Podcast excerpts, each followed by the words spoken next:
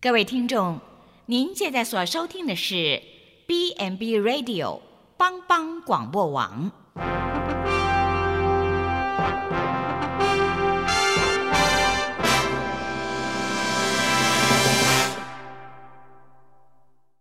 即将为您播出的是由萧锦峰牧师主持的《爱琳福气》。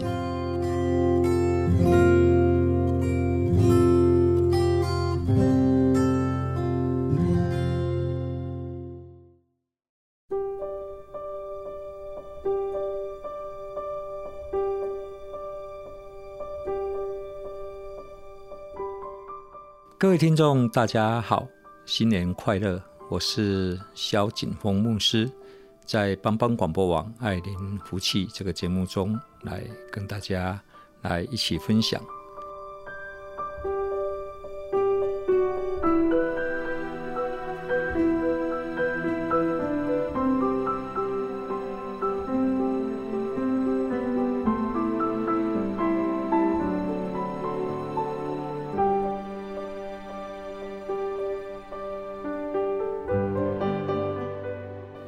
最近过得好吗？不管你今年过得如何，反正我们马上要跨过农历年，又是一个崭新的开始。圣经有一句话说：“忘记背后，努力面前，向着标杆直跑。”不管我们过得幸不幸福、快不快乐，但是我如果我们对于未来的这一年带着一个盼望的话，那我们仍然可以走在康庄的大道上面。在岁末年初之时，告别即将过去的一年，展望新的一年，人的心中总会有一些的期许，希望明年会更好。记得看过一项网络的台湾人新年新希望的问卷调查，结果显示有高达百分之八十六点五的人，他认为今年可以达到新年新希望，也就是说，他可以遵守跟自己的约定。他的愿望是可以达成的。那各位听众一定很好奇，这到底有什么样的愿望呢？第一个愿望就是说，每个月有稳定的存钱理财的计划。这个好像我们以前在节目中也有谈过，每一个人要有储蓄的习惯。那有百分之八十五点五的人，八十六点五的人，他们觉得他们在今年是可以达到这样的一个计划的理想目标。第二个是减到理想的体重，也就是说自己的衣服买的时候 size 可以小一号。第三个愿望是说要有固定的运动，也就是跟健康有关。所以这三个愿望呢，总归把它归纳起来，用几个字来把它形容，就是第一个就是有钱，第二个有身材，第三个有健康。看起来是很容易，但是我们在这个网络问卷调查里面，百分之八十六点五人觉得说他们是可以达成这样的一个愿望的，那就恭喜大家啦。那为何大多数的人面对新的一年，纷纷会许下自己的心愿呢？其实这个有点就像是过年的时候，家家户户都要大扫除一样，这是一个习惯。因为他希望透过一个大扫除，让家里干净、窗吉明亮，有新的气象、新的转变。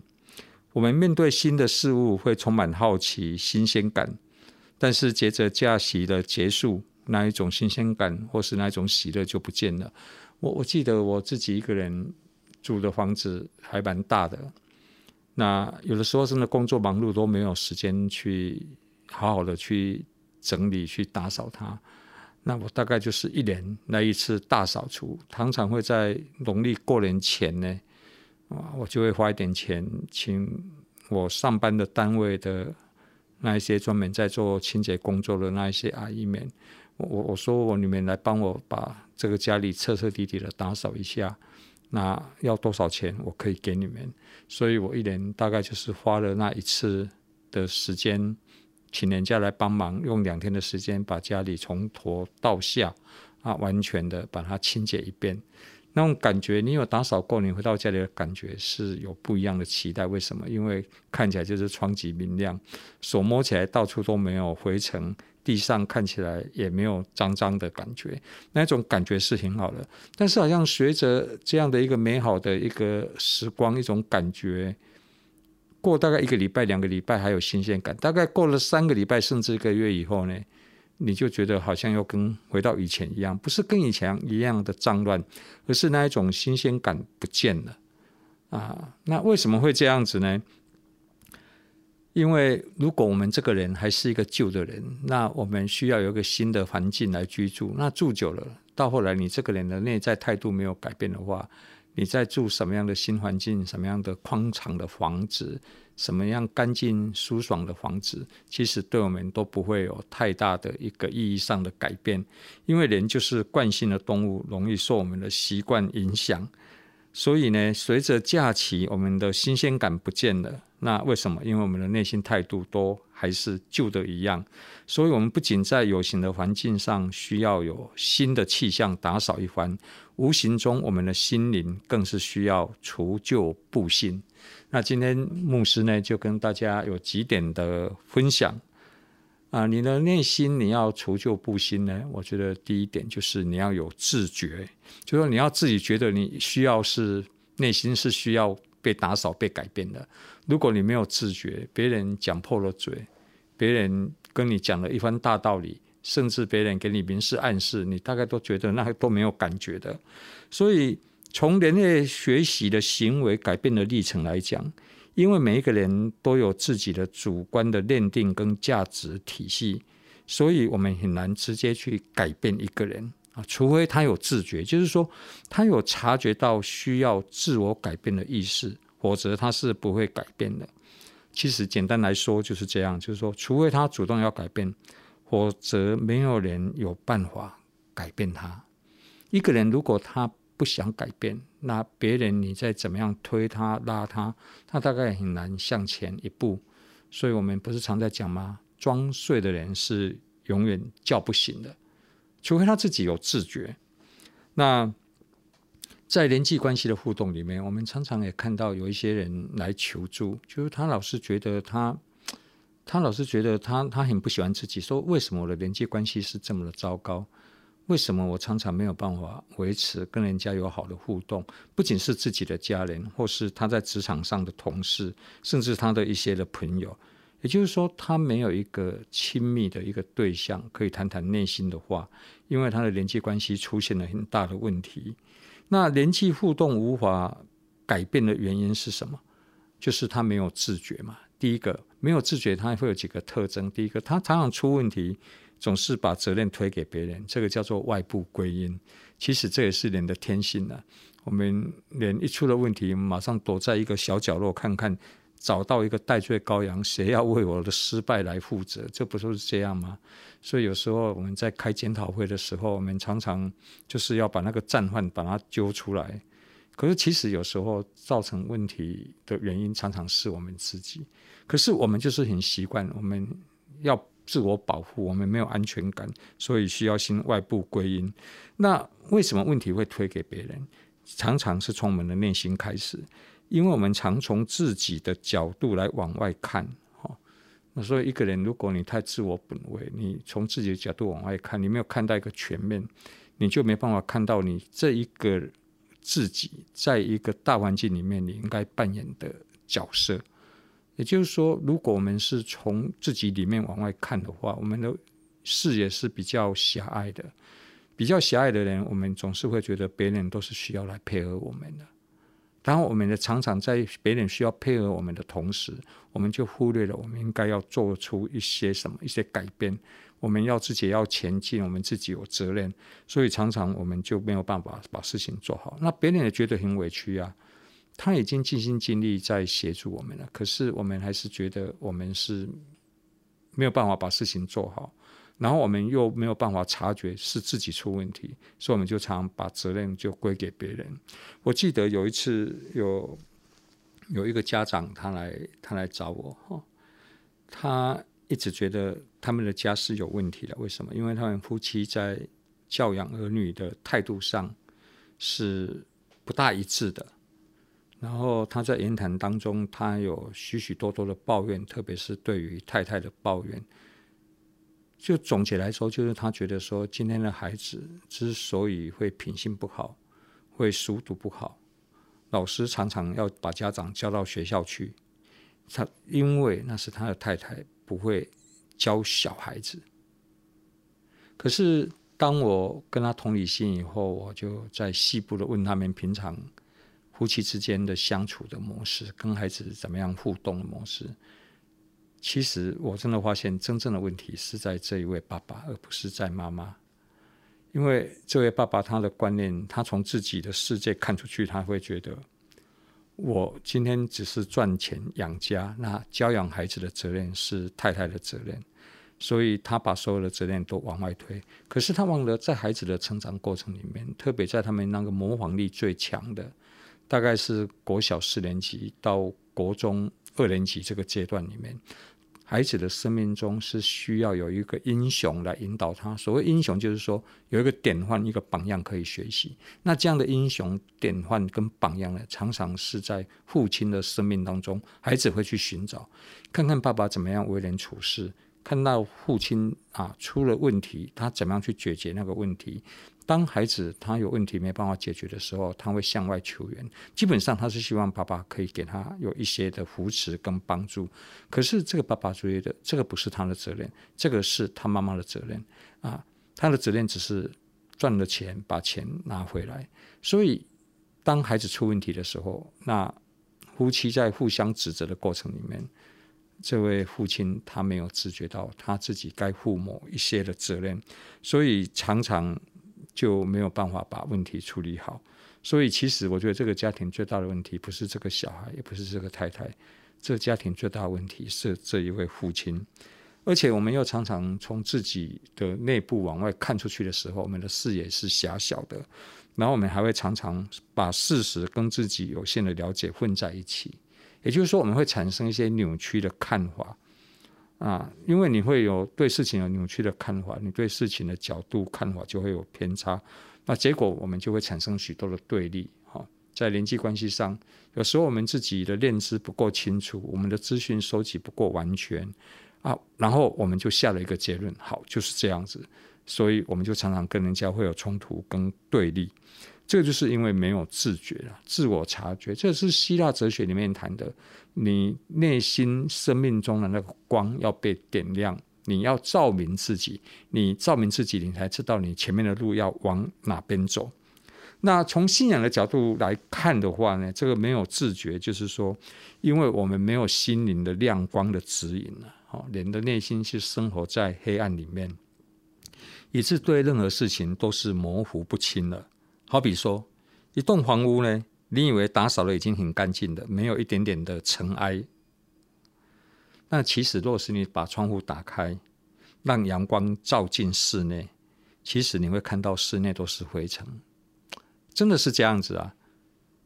啊，我居住的那个宿舍里面，有时候我都觉得，哎，我的房间是还蛮干净的。可是有时候当我把窗户打开，让阳光照进来，哇！我看到好多灰尘，我都还不相信，原来我的书桌上有灰尘。我还特别用手去摸，哎，摸真的有个痕迹耶，还真的是灰尘。所以你的内心如果没有打开，你没有让外在的光照进来，你永远觉得你是最好的，那这个我们就会失掉一些改变的机会。所以人是需要被光照跟觉醒，才能够知道真正的问题。啊，圣经耶稣说：“我是世界的光，跟从我的不在黑暗里面走。”那这样的一个宣告是值得我们好好的去审思。我们休息一下，等一下再回来。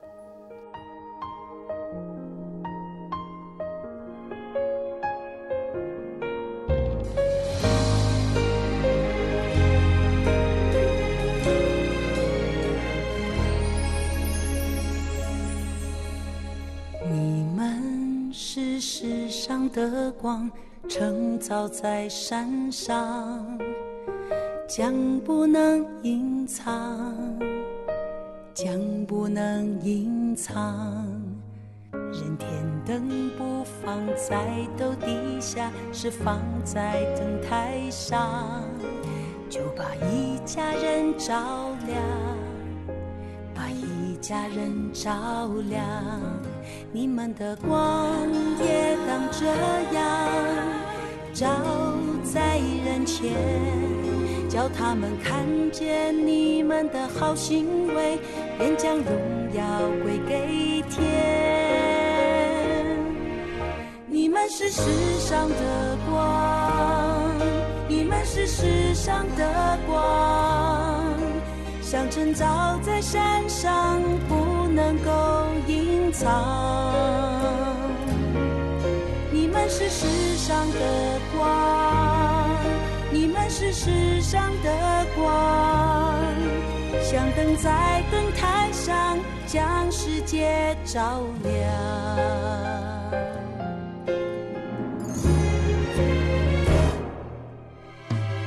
你们是世上的光，晨照在山上，将不能隐藏，将不能隐藏。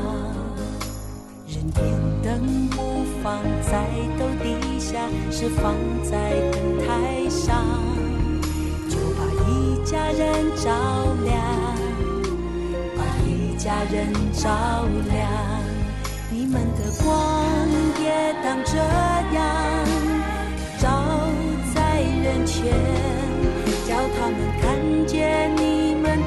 行为，便将荣耀归给天。你们是世上的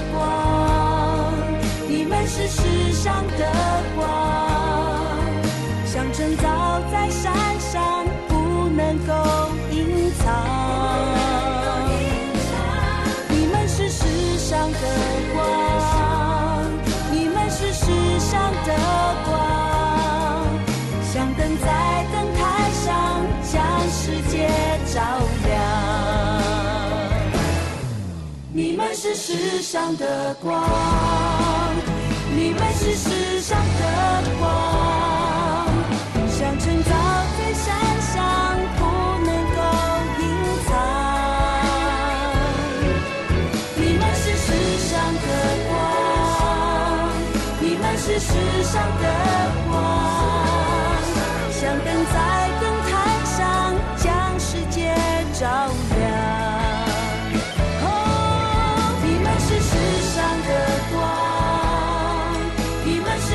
上课。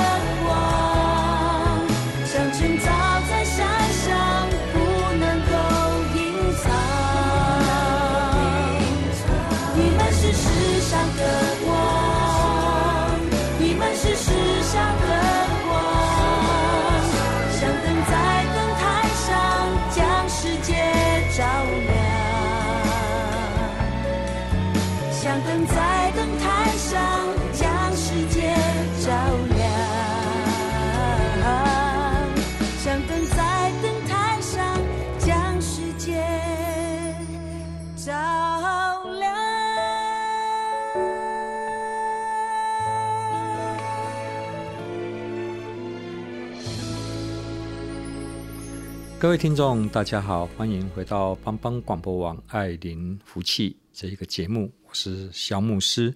我们刚才谈到，我们新人要有新气象。我们第一个谈到，人必须要有自觉，内心要被光照。第二个，我们要来分享的是，我们也必须要有节制。我们知道过人是很多不节制的。的时候，为什么我们吃东西很不节制，对不对？所以许多人过完年以后，体重都增加了好几公斤。然后呢，我们玩乐也不节制，对不对？所以过年我们看到许多人饮酒啊，然后酒后开车，然后造成别人的伤害，造成自己的伤害。甚至许多人过年因为有压岁钱呢，可能因为领了年终奖金，所以许多人也喜欢小赌一番。然后小赌呢，到后来就成为大赌，然后用钱来拼输赢啊，到后来呢，也就让我们的荷包伤了荷包，也伤了精神。其实节制是很要紧的哈。那我要跟各位来谈一下心灵上的节制。其实人有许多的不快乐，就是因为贪婪带来不节制的生活所引起的。在新的一年，嗯，我们大家一起来互相鼓励，我们能不能来学习？我们过一个简朴的生活，更养成惜福爱物的美德，减少新鲜享乐的心态。我最近看到一个所谓的健康手表，也就是这个手表，它可以，它是个手表，它也是一个健康的利器，它可以为你量血压，然后测量你的睡眠品质，看看你的脉搏，然后它还有高度计，然后它还有温度计啊，我。刚才差点把它网络上把它定下去，你知道吗？刚才差一点刷卡定下去，可是我在最后一刻我踩了刹车，是为什么？其实我发现我已经有一个类似这样的一个手表了。我这个手表虽然看起来名不见经传，但是呢，我觉得它的功能其实已经符合我用的。那我就在想，那为什么我还要买？哦，原来那个广告是很吸引人。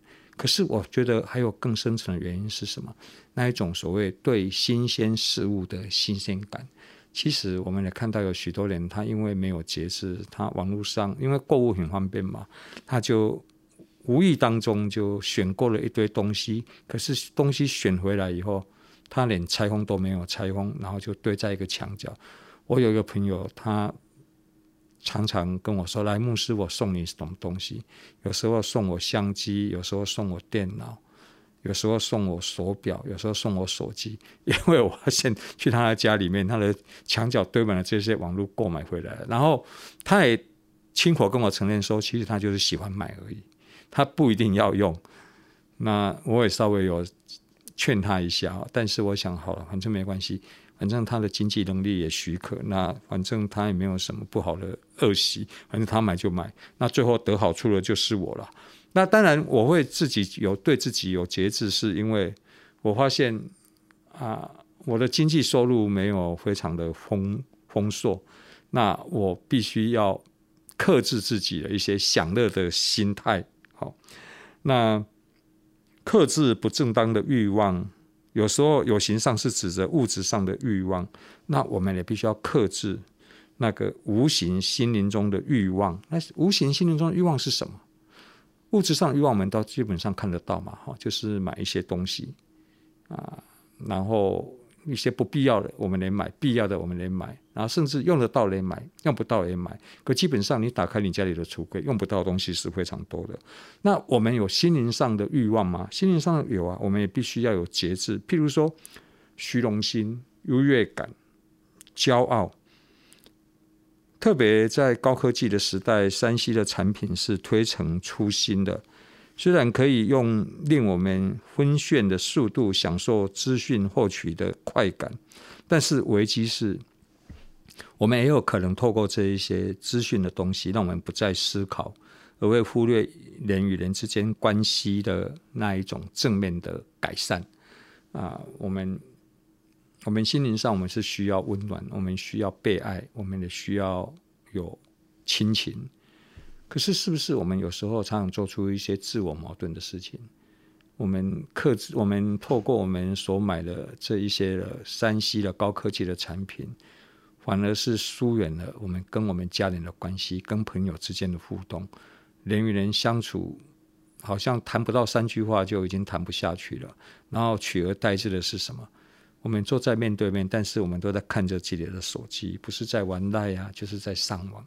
那常常这个让我们失掉了许多互相了解的机会。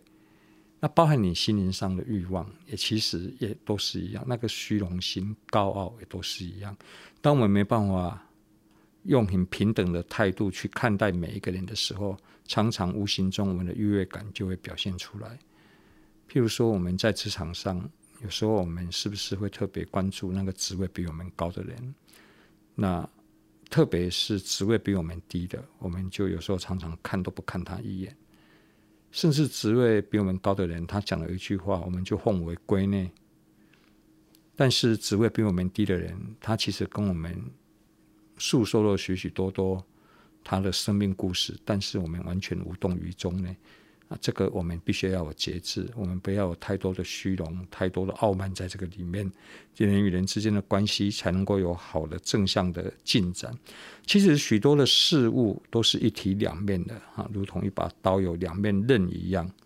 譬如说，金钱很多，对，是很好，正面的效应是可以改善家人的生活，让你的孩子受到好的教育，然后我们也可以帮助有需要的人。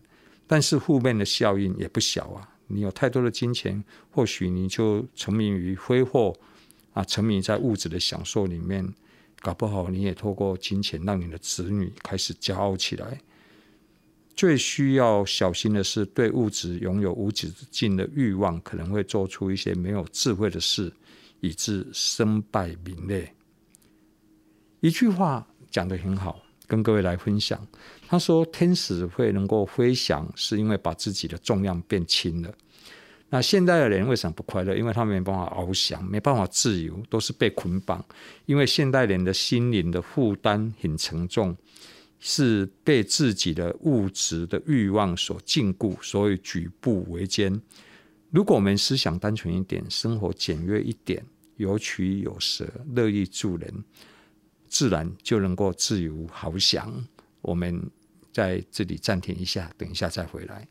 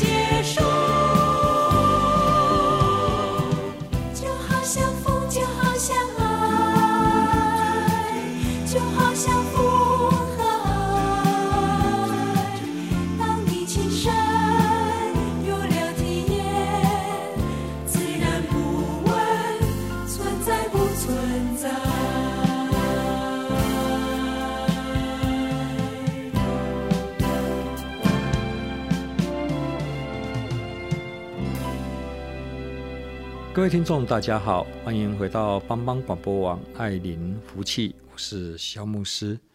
在我们要过农历年的时候呢，啊，期待我们都能够除旧布新。除旧布新不仅只是外在的屋子打扫干净啊，把自己装扮一番。在小时候记得都还要穿新衣服，但是不要忘记了，我们的心灵也是需要把它打扫干净，除旧布新一番。不仅我们要对自己有自觉啊，我们对任何的事物都要有节制。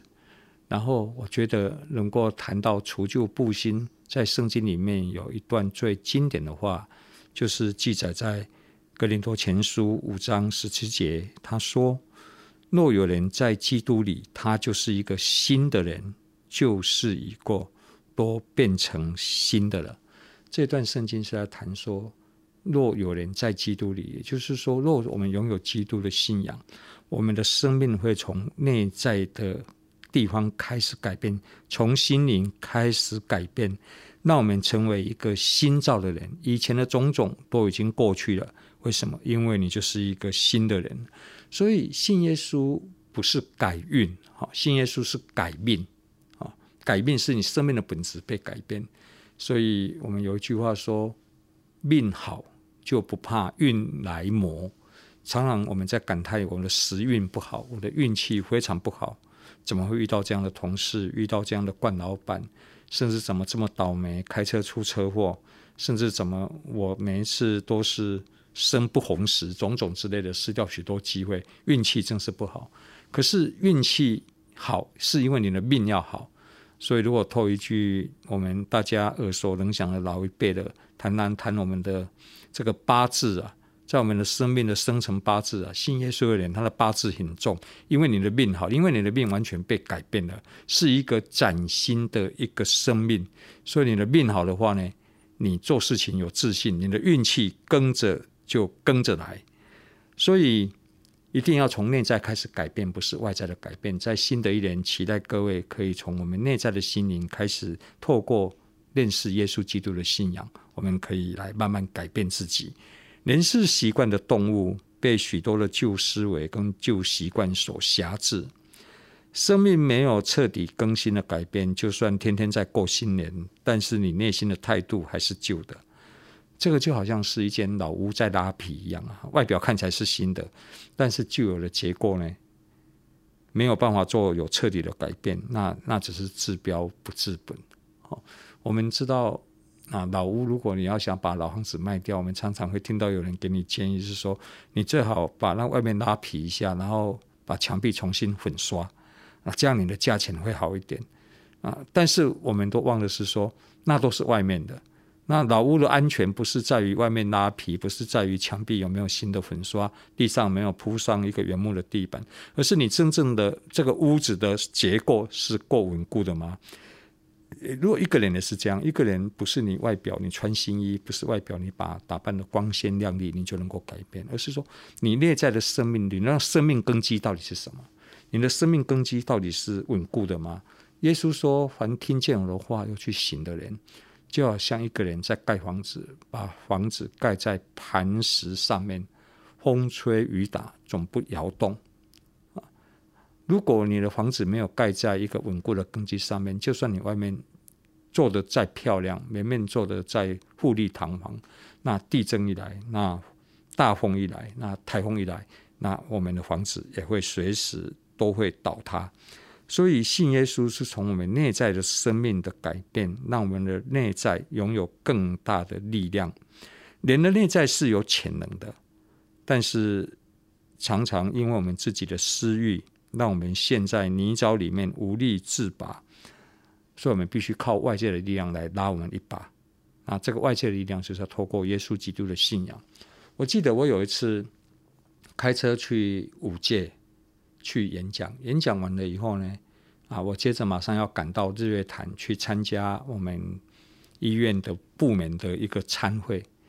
那因为那边的路我是不熟悉的啊，我要跟这不是到五界，是到中正村啊，到中正村去。那那个地方我是不熟悉的，所以我有问路。那我我自己路虽然问了路，我自己也搞不清楚，所以我越开就越往山上开。可是我又不死心，想说前面应该转个弯就有路。结果越开路越小，然后不小心我车子就陷在那个泥沼里面。因为我不是四轮传动的车，所以我靠自己没有办法把车开出来。我在那边用了很多方法，我垫石头，然后再垫一些草，垫一些树枝，想增加轮轮胎的摩擦力，可是还是弄不出来。那到后来呢，我只好打电话给我在那个卡杜教会的朋友，请他派一台车来救援，哈，他开着车来，弄一条绳子就把我的车拉出来了。所以，我们人常常是陷在泥沼里面无力自拔，我们需要有外界的力量，靠自己是比较不容易的。所以，当我们内心因着不正常的欲望、压力、情绪，是累积太多的垃圾，无力清除，甚至把我们压得喘不过气来，无力自拔的时候，我们就需要外来的力量来协助做心灵的洗涤，才能够焕然一新。若有人在基督里，他就是被焕然一新的人了。旧事已过，凡事都是新的。期待在新的一年里面，大家在耶稣里拥有一个不同以往的新生命，对自己有自觉。对别人也充满善意，我们要活得像一个人的样子，不要被物化，被物质的东西所辖制。我们靠着耶稣基督所赐的力量，每一天为自己努力负责、负责的活着。我想，当我们每一个人为自己负责的活着，然后尽我们的能力去把一些该完成的事情把它做好，我们生命持续前行。我们永远不会失去笑的能力。祝福大家新年愉快！邦邦广播网，我是肖牧师。